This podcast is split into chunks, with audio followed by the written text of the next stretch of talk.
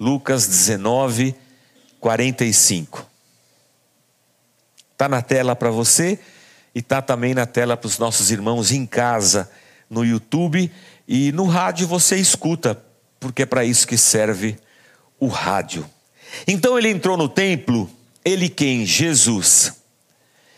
Lembra que a semana passada ele estava entrando em Jerusalém? Agora ele entrou em Jerusalém e foi para o templo. Ele entrou, então ele entrou no templo e começou a expulsar o que os estavam, os que estavam vendendo.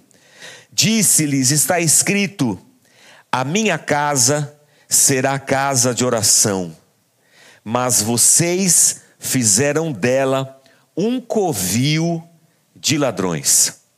Eu vou ler de novo. Então Jesus entrou no templo e começou a expulsar os que estavam vendendo, e disse-lhes: Está escrito: A minha casa será chamada casa de oração, mas vocês fizeram dela um covil de ladrões. Esses dois versículos, irmãos, o resto a gente lê a semana que vem, que eu acho que por hoje esses dois já vão nos ajudar bastante. Bom, a gente está nessa jornada no livro de Lucas, no Evangelho de Lucas, lembrando que o Evangelho de Lucas foi escrito por Lucas juntamente com o livro de Atos. E ele escreve Lucas, o Evangelho, e Atos como uma, um relato e uma, uma apuração histórica dos fatos, e ele escreve isso como uma carta, porque ele envia isso para um amigo chamado Teófilo. E quando a gente começou essa jornada é, pelo livro de, de, de Lucas, a nossa tentativa foi capturar esse olhar de Lucas que está conversando com um amigo à distância e tentando narrar para ele os fatos e explicar para ele o que é essa mensagem do Evangelho trazida por Jesus Cristo. Então a gente tenta entender esse movimento de Lucas escrevendo, porque diferentemente de Marcos e de Mateus, Lucas não guarda, algumas vezes, uma sequência cronológica exata. Parece que Lucas não se preocupa com isso. Mas Lucas se preocupa num desencadeamento de ideias, porque ele está tentando explicar para Teófilo, seu amigo, toda essa história de Jesus Cristo, do Cristo com os seus discípulos e depois dos discípulos para frente no, evangelho, no, no livro de Atos. E nesse momento da história, Lucas, ele se diferencia e se distancia um pouco de, de, de Marcos e Mateus. Marcos, quando conta essa história, ele, ele conta que Jesus entra em Jerusalém, ele dá uma olhada no templo e ele depois se retira e no outro dia ele volta para o templo e aí ele expulsa os, os cambistas e vendedores e aquelas coisas todas. Lucas não opta por esse caminho, ele já ele já encurta. Jesus entra e já vai para o templo. Significativo para nós pensarmos é que a multidão recebe Jesus como o rei Messias, mas quando ele entra na cidade, ele não vai para o palácio de Herodes para depor o rei e reinar no lugar. Ele vai para o templo. E é no templo que essa história se desenrola nessa última semana. Na última semana de Cristo, por, por várias vezes ele vai ao templo. Ele vai e ele ensina, ele fala e ele confronta as autoridades. Mas a primeira coisa que Jesus faz é que ele chega no templo e quando ele olha para o pátio do templo, aquilo virou uma balbúrdia, um comércio, uma feira. Tem feira perto da sua casa? Feira de Cara, feira é uma bagunça, né? Feira é um negócio é, caótico, mas bacana. Mas imagina uma feira dentro da igreja. Herodes havia reformado o templo alguns anos antes de Cristo ter nascido. E ele fez uma reforma, ele não mexeu no Santo dos Santos, nem no santo lugar. ele mexeu no pátio do templo, ele ampliou o pátio do templo. Então você passava pela porta e você, quando entrava, você, você dava de cara com um pátio descoberto muito grande. E lá no meio, o santo lugar, o santo dos santos, onde eram feitas, feitos os sacrifícios, e o pátio do templo, esse ambiente gigante destinado um pedaço para os gentios, um pedaço para os judeus, um pedaço para as mulheres, e assim as coisas aconteciam ali dentro. Só que quando uma pessoa chegava com o seu animal para oferta, vim trazer esse animal para uma oferta. Havia um grupo de sacerdotes que iam examinar o animal para ver se ele estava nos conformes para a consagração e para o sacrifício. Se, o sacrifício. se os sacerdotes desaprovassem o animal, ele não poderia ser sacrificado. E eles tinham todas, todas as suas regras é, em cima das, das leis de Moisés, e eles eram bastante rigorosos com isso. Se ele não aceita o seu animal, então eu não posso sacrificá-lo. E agora o que eu faço? Venda esse animal e compre um dos nossos. Nós vendemos animais próprios para o sacrifício. Ah, então eu quero comprar o seu animal. Você abre a carteira e tira o seu dinheiro, um denário, uma dracma, é, não, essa não vale no templo, porque ela tem a. É efígie ou esfinge? A, efígie, né? A marca do César, efígie. É, a professora de português está me ajudando. A efígie, a marca. Se você pegar uma moeda hoje, ela tem Faz tanto tempo que eu não vejo uma moeda, irmãos. Mas ela tem lá uma marca do, do de alguma coisa. A época de, de, de, Jesus Cristo, havia uma imagem do imperador. Então o sacerdote dizia: Isso é uma idolatria, essa moeda não vale aqui dentro. Que moeda que vale aqui dentro? Só o ciclo. E como é que eu faço? Faz o câmbio. A gente troca o denário pelo ciclo. Aí eu troco o denário ou a dracma pelo ciclo. Esse aqui você aceita? Esse eu aceito. Então me vende um animal. Eu compro o animal. Agora eu vou fazer o sacrifício. Ao longo dos anos, irmãos, isso se torna uma porta de todo tipo de corrupção do coração humano. No câmbio de dinheiro, na aprovação do animal para o sacrifício, na venda dos animais para o sacrifício, e nesse comércio e nessa estrutura, você vai desenvolvendo categorizações de poder, de riqueza, de autoridade dentro do cenário da religião. Porque ali dentro é o cenário da religião. E tudo que se faz ali dentro se faz em nome de Deus. E a última coisa que o fiel imagina quando ele se dirige a um lugar religioso que fala de Deus, através de Deus e para Deus, você não espera que a pessoa esteja ali com um coração corrupto para se aproveitar da sua boa fé. Mas infelizmente é isso que Cristo vê. Jesus entra na casa de Deus e o que ele vê não é mais a casa de Deus. Não é porque ele estava descontente com o Santo dos Santos, ou com o santo lugar, ou com o sacrifício, ou com qualquer coisa assim. O que o descontentava e o que o chocava naquele momento é que o coração do ser humano que fazia toda aquela estrutura girar estava completamente vendido para o poder, para a riqueza, foi seduzido pelos sentimentos do mundo e aquele lugar se transformou num covil de ladrões. Na Bíblia, se você tiver uma Bíblia de papel, é, esse texto ele é, tem um subtítulo nas Escrituras que é a purificação do templo. Jesus, quando começa a expulsar esses caras de dentro do templo, isso é chamado de purificação do templo. Mas, na verdade, irmãos, eu acredito que isso seja a purificação do coração do ser humano, que está no templo.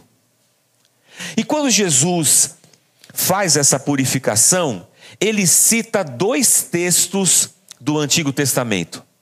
Ele cita o profeta Isaías e ele cita o profeta Jeremias. Nesses dois versículos, ele cita esses dois profetas. E as pessoas que estavam ali, o povo que estava ali, conhecia bem os profetas. Bem os profetas. Ah, os profetas eram lidos semanalmente na sinagoga.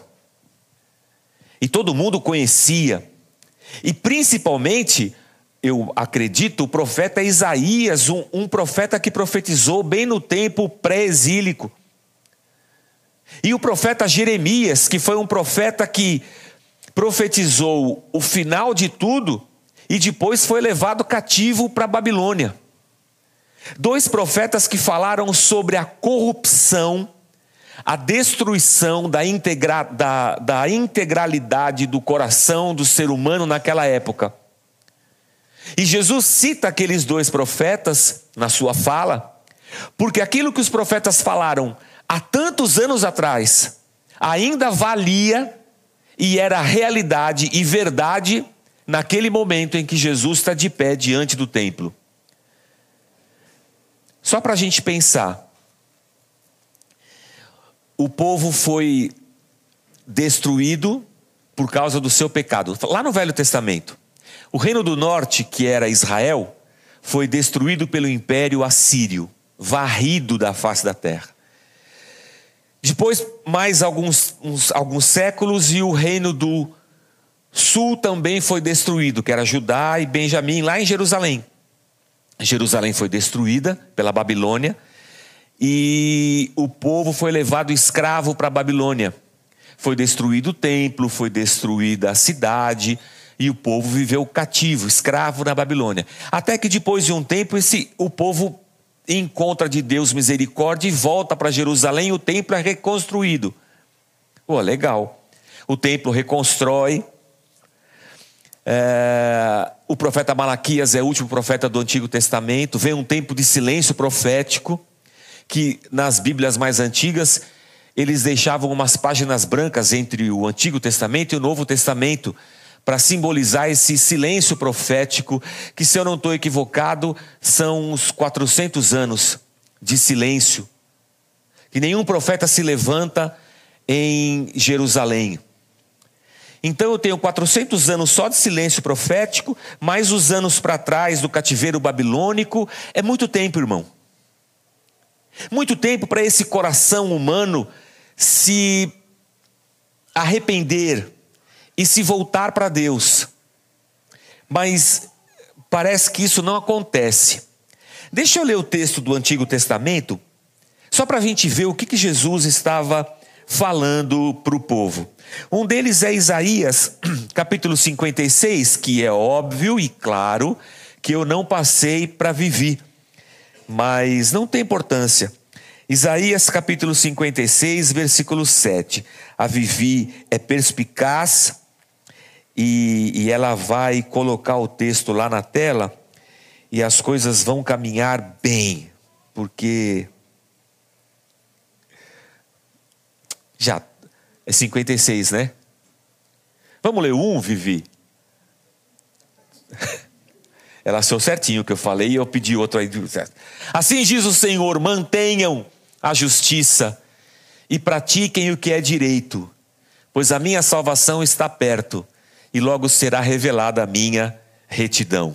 Isaías está dizendo isso aqui lá atrás, antes de tudo ser destruído. O que Deus pede para Isaías e para o povo? mantenham a justiça e pratiquem o que é direito. É como se Deus falasse assim: façam a coisa certa. Façam a coisa certa. Justiça, na cosmovisão judaica e na cabeça de um judeu, não é um conceito filosófico. Não, eu não me canso de falar isso. Justiça é questão de praxis, é a prática da vida. Eu estou sentado aqui, o André está sentado ali, ele está sem sapato, eu estou com um sapato no, no pé e um na sacola. E eu penso assim: alguma coisa está errada. Porque ele não pode ter nenhum sapato e eu ter dois sapatos. Eu só tenho um par de pé, eu não preciso de dois pares. Ele está precisando. A justiça judaica não está pensando assim, ele é preguiçoso, ele é vagabundo, todo mundo tem oportunidade da vida, ele deve ter gastado todo o dinheiro dele com cerveja. O, o, a cosmovisão judaica não faz esse, essas coisas que são próprias da nossa cabeça hoje. Justiça é assim: você não tem, eu tenho, toma o meu para você. Agora nós dois temos, justiça foi feita. Prática é assim: repartir. Essa é a cabeça de um judeu no Antigo Testamento. E judeu está dizendo isso. O, o Isaías está dizendo: mantenham a justiça. Pratiquem o que é direito. O que é direito é assim, irmãos. Você vai tirar a carteira de motorista e o cara fala assim: mil reais a carteira, mil e quinhentos a quebra. O que, que é a quebra? Você paga para passar. Não, isso não está certo, isso não está direito. Não, se não pagar, não passa. Tá bom, mas eu não vou pagar. Porque eu tenho que fazer o que é direito. O guarda me parou no trânsito e eu estou sem documento. Eu posso convidar o guarda, eu posso corromper o guarda com dinheiro. Posso tentar, pelo menos. Se ele for muito sério, ele pode, ele pode falar, pode prender. Mas você não conta com uma prisão por causa de dar um dinheiro para o guarda. Você oferece, né? Como quem não quer nada. E talvez ele receba. Você o corrompe e ele aceita a corrupção. Aí você. Mas não é direito, né, irmão? Ah, então. Então acho que eu não. Acho que eu não vou fazer isso. Ah, você vai se ferrar. É, então eu vou me ferrar. Porque é assim que tem que ser. Eu estou errado. Você pega uma multa e você transfere a multa para sua avó. Ah, minha avó dirige pouco, vou passar a multa para ela. Cara, mas isso não está certo. Ah, aqui no Brasil, pô. Aqui no Brasil, pô. A gente. Ah, quando eu fui fazer o curso de reciclagem por ter perdido a minha carteira por pontos, o cara falou isso para mim. Fazer. É, por que você perdeu a carteira? Eu falei, por ponto. Ah, por que você não passou para ninguém? Eu falei, como assim passar para alguém? Isso é crime. É porque eu não sou um criminoso, por isso que eu não passei para ninguém. Ele falou como se fosse a coisa mais normal do mundo. Porque é a coisa mais normal do mundo. A não ser para nós, cristãos, um bando de idiotas. Que fazemos o que é direito. Porque é assim que deve ser a nossa caminhada cristã. Vamos para o sete? Vamos para o sete então. Mas vamos lá. Ah, não, não vamos para o sete não. Vamos para o quatro, Vivi. Pois assim diz o Senhor aos eunucos o que era um eunuco, irmão? O eunuco era um escravo que foi emasculado. Eles cortavam os testículos para que ele não tivesse mais capacidade de ter relações sexuais. Esse tipo de escravo era usado nos aposentos íntimos das princesas, das rainhas, das senhoras, porque era a maneira que o dono do escravo tinha de que esse escravo não vai pegar a minha mulher. E ainda que ela queira muito, e ainda que ele ceda à tentação, ele agora não consegue mais. Havia essa classe de escravos, os eunucos. Aos eunucos que guardarem os meus sábados, que escolherem o que me agrada e se apegarem à minha aliança, a eles darei dentro do meu templo e dos seus muros um memorial e um nome melhor do que filhos e filhas, um nome eterno que não será eliminado. Na casa de Deus há lugar para os eunucos que escolherem amar a Deus. Deus os receberá.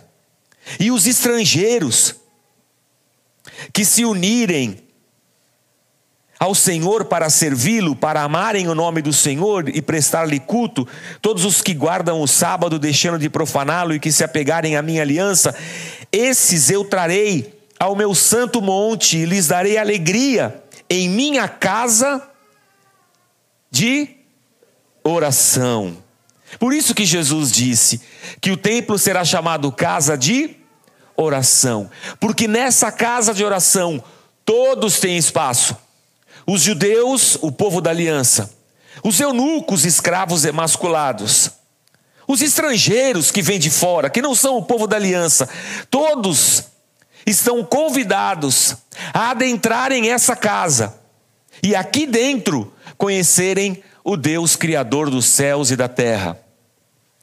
Mas quando se chegava no templo, não era isso que se encontrava. Não era uma casa de oração e oração no sentido dessa desse movimento transcendente, em que eu me dirijo a Deus que está em todo lugar e a tudo enche. E eu fecho os meus olhos e pela fé eu sei que Deus está me ouvindo. E a minha oração rompe com o telhado da minha casa ou o teto desse prédio. E eu sei que a minha oração alcança Deus. Eu sei que há alguém que me ouve. Ainda que o governo não me ouça, ainda que as autoridades políticas não me escutem, ainda que o delegado não me escute, ainda que a minha mulher não me escute, é mais fácil o marido não escutar a mulher. Ainda que ninguém me ouça, eu vou fechar os meus olhos, eu vou orar e eu vou saber no meu coração, com toda certeza, Deus está ouvindo. Lá no céu, num sentido figurado, é, no meu coração, porque Ele habita o meu coração, eu vou orar. E a minha oração vai sair dessa esfera da matéria e do, do som, como uma onda sonora é, é, física, a minha voz vai alcançar Deus. Isso é um mistério. E Deus vai me ouvir. Todos são convidados na casa do Senhor a experimentarem o privilégio de serem ouvidos por Deus. Ah, o meu animal está meio torto. Não tem importância, você vai ser ouvido por Deus. Eu não tenho a moeda certa, não importa, você vai ser ouvido por Deus. Porque Deus providenciou para si o sacrifício perfeito, Jesus Cristo. E é por ele que agora eu me aproximo de Deus. E Deus me escuta. Que coisa maravilhosa. Casa de oração, porque nessa nessa vida de oração eu tenho um outro tipo de oração que a gente chama de oração intercessória, intercessão, em que eu olho a necessidade do meu irmão e a necessidade do meu irmão dói em mim. Eu sinto em mim eu me entristeço, eu, eu me encolho, eu olho a condição que o meu irmão vive e eu entro nessa esfera transcendente, mas eu me apego ao meu irmão que está do meu lado e eu oro por ele. Eu visto por um instante o calçado dele e eu vejo como aperta aquela situação. Eu sinto a dor que ele sente, eu falo, Senhor, cuida dele, ajuda ele. E de alguma maneira eu estou me unindo ao meu irmão servindo, praticando justiça, ajudando. E a casa de Deus é essa casa onde as pessoas se reconhecem, se respeitam, se amam, fazem justiça, se auxiliam, intercedem umas pelas outras e ao mesmo tempo todas elas se conectam ao Deus transcendente, Criador dos céus e da terra, Senhor sobre tudo e sobre todos. E a nossa oração se manifesta nesse lugar de oração. Não foi isso que Jesus Cristo viu. Ele viu um comércio que aconteceu antes da Assíria destruir Israel, antes da Babilônia destruir Jerusalém, depois que eles reconstroem o templo, essa barbaridade continua. E Jesus, quando chega 400 anos depois de um silêncio profético, a situação era a mesma. E eu digo para você, irmãos, é a mesma coisa hoje. É a mesma coisa hoje. Porque nós, pastores, eu vou colocar nós por uma condição de semântica só, porque eu me excluo desse rol. Em nome de Jesus, eu me excluo desse rol. Mas o poder nos seduziu. O dinheiro nos seduziu. A autoridade nos seduziu. O status social nos seduziu. E a possibilidade de ascensão rápida e fácil nos seduziu também. Ao vermos nossos rebanhos crescendo, vendemos os rebanhos para partidos políticos. Trouxemos políticos para o palco, que os religiosos chamam de altar. Negociamos valores com esses políticos e, dizer, e dissemos: Esse é o meu povo, eles vão todos votar em você. Quanto você me dá? Eu posso dar 100 mil. E você, quanto você me dá? 200 mil. Então, desculpa, eu vou fechar com esse aqui. Esse aqui é o meu povo, eles vão votar em você.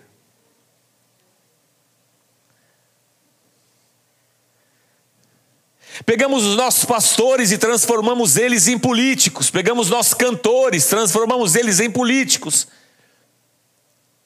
E quanto maior a minha igreja, maior a minha capacidade de negociar. E vendemos, irmãos. Vendemos o óleo. Vendemos a meia. Vendemos o, o castiçal, que tem nome de menorá, porque remete ao, ao menorá que ficava lá no templo. Vendemos a mezuzá. Vendemos a arca da aliança, a espada, o martelo. O. Os, lá, né? tijolo, pedra, lasca da pedra do muro de Jerusalém. O que mais nós vendemos? Lenço. Cara, a gente vende tudo. A fé se transformou num comércio. Tudo que é sagrado se transforma em alguma coisa que pode ser comerciada, comercializada. Desculpem o, o ato falho. E quanto mais gente na minha igreja, mais dinheiro eu ganho. E como eu recebo esse dinheiro, eu sou o pastor, eu ascendo socialmente, financeiramente. E os pastores de grandes igrejas têm os melhores carros. E os pastores começaram a comprar anéis de ouro.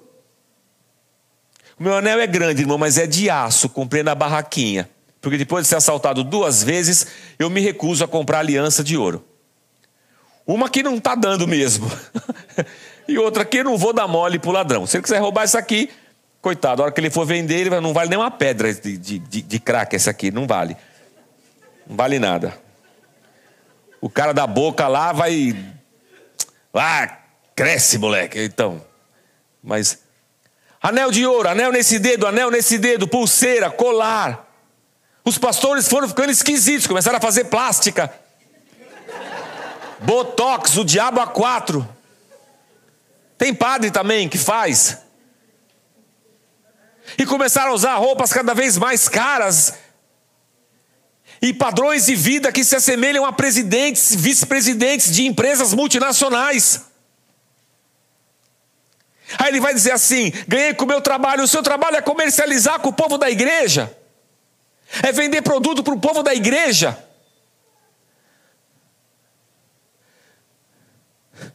Saco, irmãos.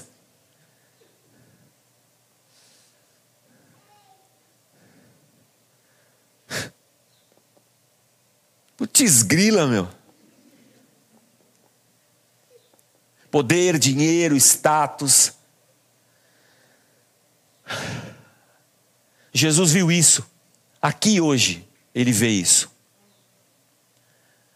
Nos tempos do segundo templo, ele viu isso. Nos tempos do primeiro templo, ele viu isso. Porque isso, irmãos, não tem a ver com cultura, com templo ou com religião. Isso tem a ver com o coração corrupto. O sábio vai dizer desesperadamente corrupto, que é o coração humano. É o pecado, gente, que está no nosso coração. A purificação não é do templo. Tem aquela tradição de lavar as escadarias da lá na Bahia, do Senhor do Bonfim. É culturalmente interessante, mas Jesus não está preocupado com o chão da igreja aqui. Nós, nós estamos precisando dar uma encerada. A Rosiane encerava toda semana, mas agora a gente está sem encerar. Mas Jesus não está muito preocupado se tem cera ou se não tem cera no chão. Jesus não está preocupado em purificar o templo assim, fazer um axé. Quando era pequeno, o catolicismo era mais forte e os caras vinham, eles iam defumar as casas com os negócios, um incensário. Primeiro que o santo, é, eu, moro no mesmo bairro até hoje, o, o ponto central do bairro é a igreja de São Francisco. Não é Francisco, é São. Esqueci, irmãos. É São alguma coisa de Paula. Acho que é São, não, é, não é Judas. São Francisco. Acho que é São Francisco de Paula. Eu esqueci qual é o santo agora, irmão, mas tinha a imagem dele, do santo, ficava uma semana em cada casa do bairro. Isso era, era eu era pequeno, acontecia isso. E quando eles colocavam o santo lá, vinha conhecer. Eu achava ruim que ficava um fumaceiro e um cheiro horroroso dentro de casa. Para que que é? Para purificar. Tirar os maus espíritos da casa.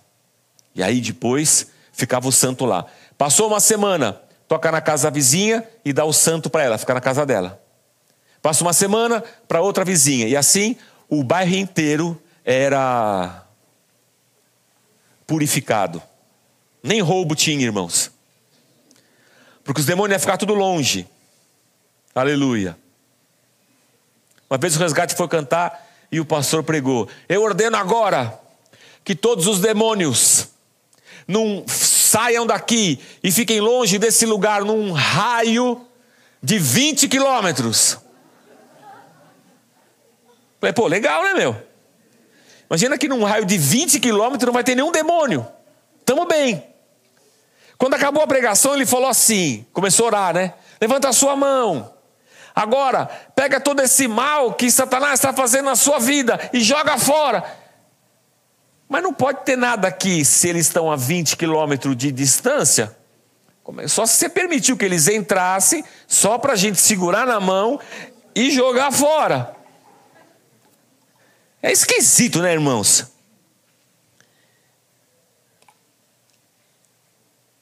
É esquisito esse negócio.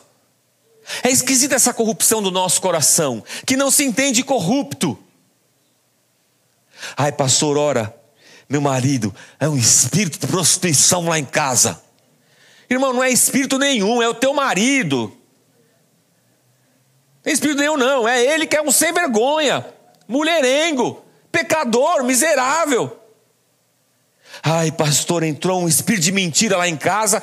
Não é espírito nenhum, irmão. É você que é um mentiroso. O marido é um mentiroso, a família é um mentiroso, nós somos mentirosos. Tem nenhum diabo, não. É você mesmo.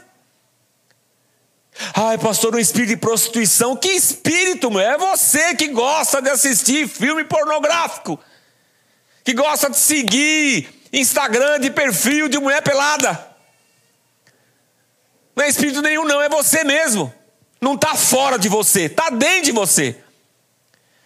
Ai, pastor, é um espírito de ciúme. Que espírito de ciúme? É você que é ciumento, pelo amor de Deus. Para com isso.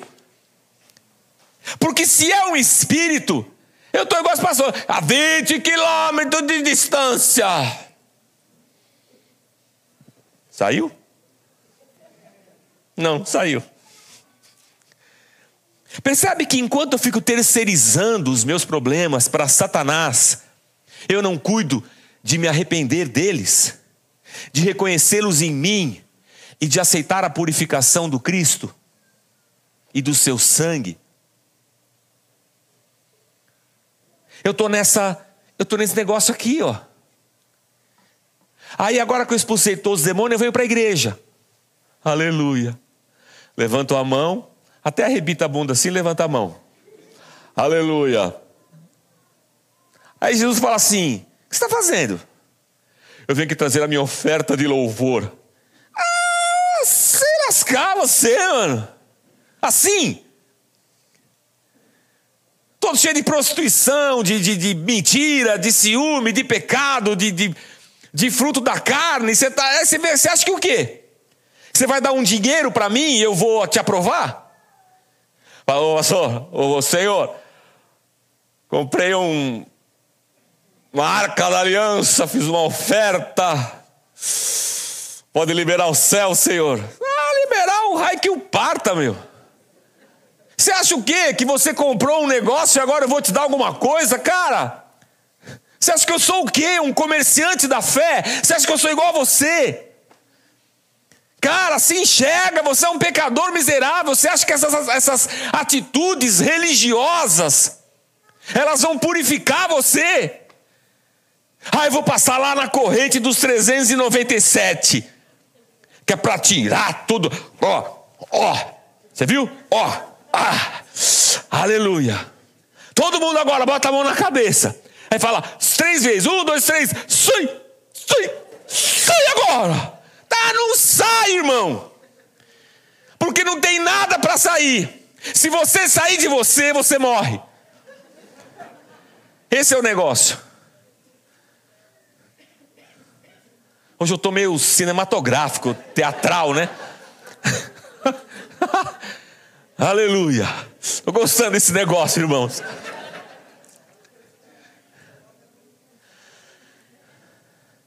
A minha, casa, a minha casa será chamada casa de oração, casa de gente. Quando Jesus entra, ele vê um monte de gente afi, afiado. Minha mãe diria afiado com as coisas da religião, sabe? Tinha o um animal, tinha oferta, tinha o câmbio, tinha moeda, tinha tudo, só não tinha um coração. E o que Deus quer? Um coração. Misericórdia quero, ele disse. Não é sacrifícios e ofertas que eu quero, eu quero misericórdia. Eu quero gente direita. Eu quero gente que pratique a justiça. Eu quero gente que ame. Pode ser até um eunuco. Você me ama, eu amo, é nós. Cara, pode ser um estrangeiro. Você me ama, eu amo, é nós. Pode ser um homem afetivo. Você me ama, te amo, é nós. Pode ser um adúltero, você me ama, amo, é nós. Pode ser uma prostituta, você me ama, ama, é nós. É claro que Jesus depois diz: vai, não peques mais, mas pode vir. A minha casa é casa para todo mundo. Mas a casa de Deus não é lugar de religioso. Lugar de religioso é na sua religião. Cumprindo todas essas coisas, mas escolheram para si um Deus que é um Deus que eles mesmos criaram. Essa foi uma das coisas que na Casa da Rocha foi uma, uma experiência assim muito interessante no processo de, de retomada de vida. As pessoas vinham acostumadas a ir à igreja todo dia, porque é campanha, né, irmão? Campanha, chama campanha do esfola bolso. Todo dia na igreja é mais caixa para os nossos cofres. Campanha todo dia, campanha todo dia, de segunda a segunda. É campanha, é oração de guerra, é oração profética, é oração de batalha, é a cobertura espiritual, é o raio que o parta. Aí o cara cansou, veio para casa da rocha. Primeira semana, culto só domingo. Aí o cara fala assim: e o que eu faço nos outros dias? Você vive Normal. Vai trabalhar, vai para a escola, beija sua esposa. Que esposa? Essa aí que você casou com ela. Você era líder de uma equipe, era líder de outra equipe, de, de diácono. Cara, a gente ficou três dias em casa, nós não se aguenta. Eu não amo essa mulher, nem ela me ama. A gente casou só porque o pastor mandou para a gente poder assumir os ministérios. Olha que loucura! Mas como é que eu oro? Ué, você ora orando. Engraçado da igreja, né? Começa a orar, o cara levanta a mão. E grita. Em gritar, irmão. Levanta a mão, todo mundo. Levanta a mão para você ver. Agora começa a gritar. Isso, assim tá bom. Mais um pouco. Aleluia, em nome de Jesus, quebra agora toda unção. Sai em nome de aleluia. Aleluia, amém, amém. Ah! Tá, agora vamos nós dois aqui. Ora. Ai, pastor, não sei orar. Já viu isso? Se eu pedir para você orar agora, ora aqui por nós, só o microfone. Você sabe orar? Ai, pastor, eu não sei orar. É lógico que você não sabe orar, sabe gritar. Vira para a direita, essa, aquele trono para a esquerda, vão quebrar os principados, quebra, sai, dança. Ah, agora ora. Se orar. Leia a Bíblia, não sei ler, nem sei o que ler. Não tem nenhum tipo de disciplina espiritual, de comunhão, de leitura, de meditação, de, de, de nada. Engraçado essa espiritualidade que só funciona dentro da igreja nesse ativismo maluco, desenfreado, em que atitudes é, é ativísticas são transformadas em fé e religião. Ai, Jesus, eu preciso acabar a pregação. E eu nem comecei ainda, essa era só a introdução. O... Vamos para o texto de Jeremias? Jeremias 7, o, o, o Vivi. Oi? Acabou já, né? Jeremias 7. Jeremias 7, 1.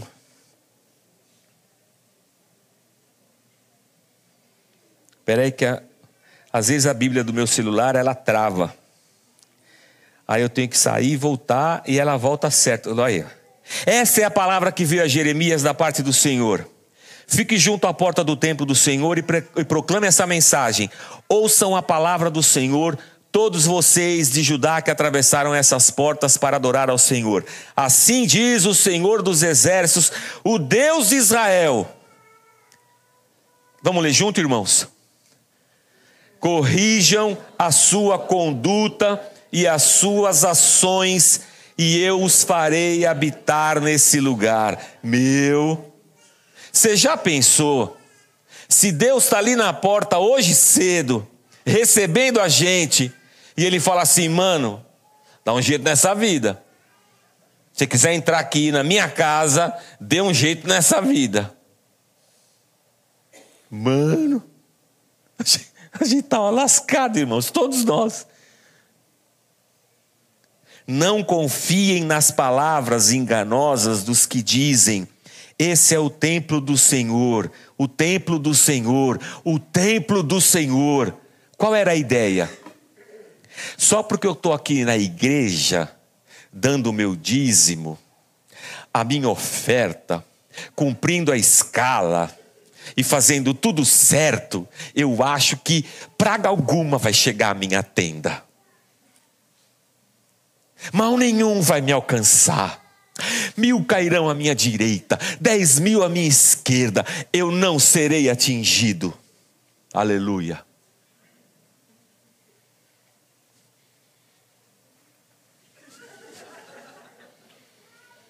Por quê? Porque todas as minhas atitudes religiosas estão em dia. Está em dia com o seu dízimo? Está em dízimo, você está em dia com o carnê? Fez cura interior, libertação? Está vindo na campanha? Tô. Então vai dar tudo certo. Não, mas não está dando. Então você está sem fé. Alguma coisa tem que estar tá errada, né?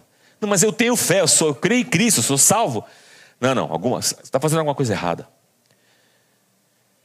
Porque a gente, nessa mentalidade, porque eu estou fazendo todas essas coisas, não importa se meu coração é um coração pecador, o importante é fazer todas essas coisas.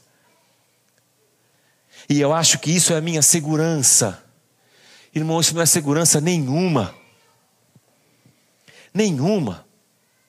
A minha segurança é o Senhor. E o Senhor disse para mim: nesse mundo, filho, você vai ter aflição. É a consequência do pecado. Eu estou com você, eu vou te guardar, eu sou a tua segurança. Mas você vai ter aflição. Esquece esse negócio de blindagem de casamento blindado, de vida blindada. Cara, blindado é aqueles tanques de guerra. E até eles têm bomba para explodir. Não tem isso. O que Jesus vê no templo é um monte de gente dizendo assim: esse templo nunca vai cair, porque Deus está com a gente. Não, filho, Deus não está com você, não, você está equivocado. Deus está com um humilde de coração, Deus está com um contrito. Seja ele um eunuco, um estrangeiro ou um judeu. Não bata no peito achando que Deus está com você só porque você trouxe um animal para ser queimado hoje. Só porque você está em dia com o seu carnê. Só porque você comprou a toalha e ela fica no seu travesseiro, que aliás é um travesseiro que você comprou da outra igreja. A toalha é dessa, o travesseiro é daquela, o óleo é dessa aqui, porque sabe como é que é, né, irmãos? a gente tem que agradar todos os santos. Aleluia. Não, filho. O nosso coração é o mesmo dos dias de Cristo. O coração humano é o mesmo desde o dia em que Adão preferiu trocar Deus por si mesmo e sucumbiu à oferta da serpente.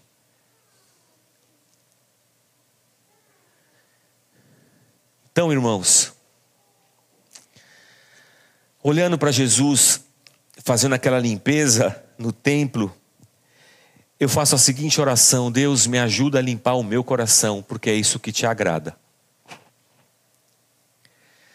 Ajuda que o meu coração se encontre numa caminhada de justiça, de arrependimento, de contrição.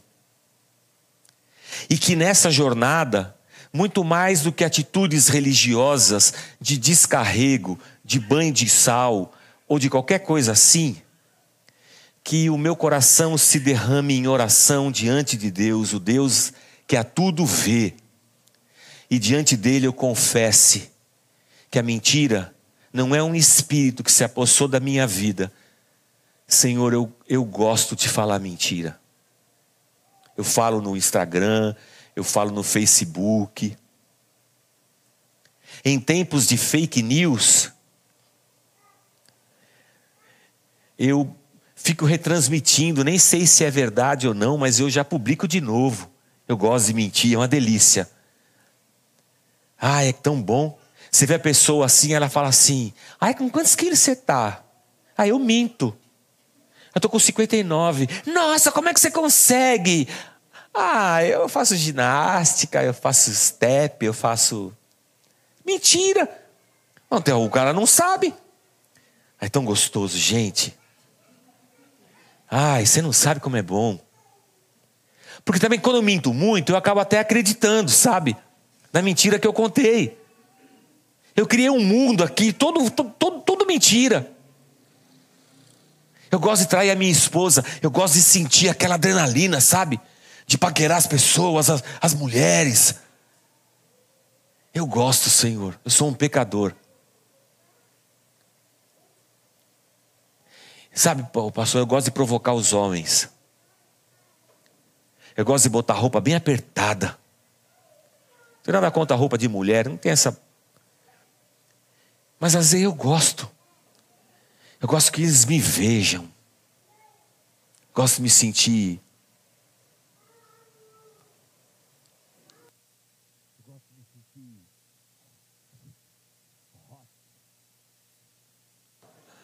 É, Aleluia. Se, se, eu não nome, se eu não der nome, se eu não der nome às minhas fraquezas e aos meus pecados, que tipo de purificação eu espero encontrar? Se eu não puder, na minha oração, abrir o meu coração dizer: Senhor, tem misericórdia de mim e me transforma a vida. E esse é o maior privilégio que nós temos. Cristo abriu o caminho para nós. Eu posso me aproximar de Deus do jeito que eu tiver. Por que, que eu quero tentar enganar a Deus com a minha religião? Eu não preciso. Deus me aceita. Ele me recolhe no seu templo, ele me dá um nome, ele me dá o espírito dele para me ajudar a lutar contra aquilo que eu não quero mais. Para que que eu preciso me vestir de uma religião para me apresentar para Deus? Vocês fizeram dessa casa um comércio da fé. E eu vou dizer para você, irmão, que quando a gente entra na igreja, a gente não entra para fazer troca com Deus ou para fazer barganha com Deus. A gente entra acreditando que aquilo que estão falando é, é Deus, é assim que ele funciona. Isso é o mais triste. É que eu não faço de sacanagem, eu faço às vezes de, de bom coração. E de bom coração eu sou enganado. Às vezes até o pastor está fazendo de bom coração. Não estou aqui julgando o coração de ninguém, dentro de uma lógica sacrificial, mas Deus não é, Deus não quer isso. Deus quer o nosso coração, nossa vida, nosso dia a dia. Você está disposto? Vou falar uma coisa que eu ouvi quando era pequeno lá em Barbacena. Você está disposto a encontrar, a entregar o seu coração a Jesus? Você está disposto a entregar os seus pensamentos mais íntimos a Jesus? Está disposto a escancarar a tua vida e falar: Senhor, tem misericórdia de mim? Você estaria disposto a receber um banho purificador do sangue de Cristo que nos perdoa de todo pecado? Você estaria disposto a receber a graça do Espírito Santo que nos fortalece nas nossas batalhas? Você estaria disposto a diariamente ouvir a voz de Deus? Você estaria disposto a confessá-lo em todo lugar? Você estaria disposto a jogar fora os seus penduricalhos religiosos e saber que o caminho foi aberto até Deus? Você estaria disposto a falar assim: eu vou começar uma jornada, eu vou colocar minha vida diante de Deus e e que o Espírito Santo me fortaleça, mas eu vou mudar de vida. Eu vou dizer que hoje é um dia bom para a gente dar o primeiro passo do resto das nossas vidas.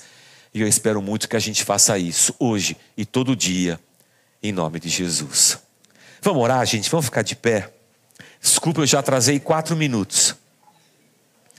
E mais uns minutos para oração agora. Aleluia. Vamos pedir para Deus ter misericórdia da gente, irmão. O que é bacana é que ninguém é pior do que ninguém aqui. Somos todos iguais nessa manhã. Senhor, nós precisamos de Ti. Precisamos do perdão, precisamos do sangue do Teu Filho Jesus Cristo sobre nós. Precisamos, Deus, das tuas misericórdias. Precisamos aprender a nos aproximar de Ti através de Cristo, o único caminho. Nos perdoa, Senhor, porque tentamos nos aproximar de Ti através da religião e de todos os comércios que ela fez. Achamos que nos aproximaríamos de Ti com o dízimo em dia, com o carnê pago, com os penduricalhos comprados, com o óleo de azeite. Nós achamos que essas coisas realmente eram importantes, Senhor. E aí, Deus, nós baixamos a guarda e despreocupamos do nosso coração. Perdemos a intimidade contigo, com a tua palavra. Sabemos orar gritando na igreja, mas não conseguimos orar em silêncio, ouvindo a nossa própria voz. Temos dificuldade, Senhor, em ler a tua palavra, apesar de sermos cristãos há 10, 15, 20 anos. Nos perdoa, Senhor. Nos dá o teu espírito mais e mais Que a gente não faça como Adão, que tentou se esconder do Senhor, fazendo até roupas para cobrir a sua nudez. Que a cada dia, Senhor, haja em nós a coragem e a liberdade para nos apresentarmos a Ti como somos, porque o Senhor nos conhece. Livra-nos, Deus, do engano, da mentira, da hipocrisia religiosa. E conduz a gente por um caminho de oração, de intercessão, de misericórdia, de justiça, Senhor. Faz de cada um de nós o teu verdadeiro templo nessa terra. Porque o Senhor não habita em templos feitos de tijolos por mãos humanas. O Senhor habita no contrito, o Senhor habita no coração arrependido, salvo pela graça de Cristo Jesus. Transforma a gente em templos vivos e que o Senhor seja encontrado em cada uma das nossas atitudes, nas nossas palavras, no nosso amor, nas nossas orações. Nos abençoa a todos, Pai. Nos dá uma jornada diferente, bendita, Senhor.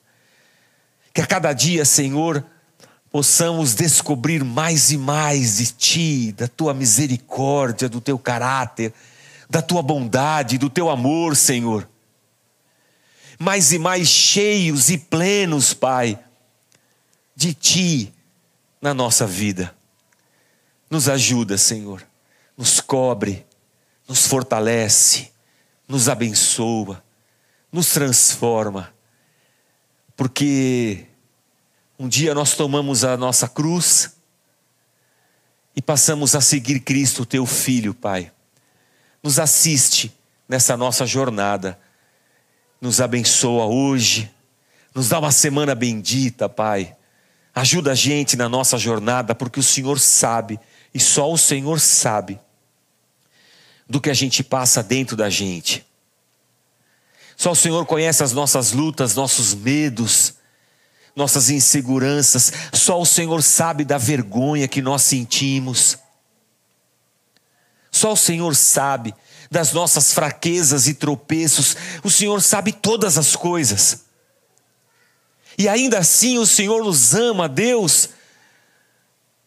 A gente só pode se render diante da tua grandeza e do teu amor. E te pedir, nos perdoa e nos ajuda. A ti, Senhor, a honra e a glória sempre. A ti o domínio e a majestade. Tu és Senhor em todo o tempo e nós te bendizemos. No nome de Cristo, teu Filho amado. Amém, Senhor. Amém. Amém. Deus abençoe. Se pudesse, eu daria um abraço em todo mundo, mas a gente está em tempos pós-pandêmicos.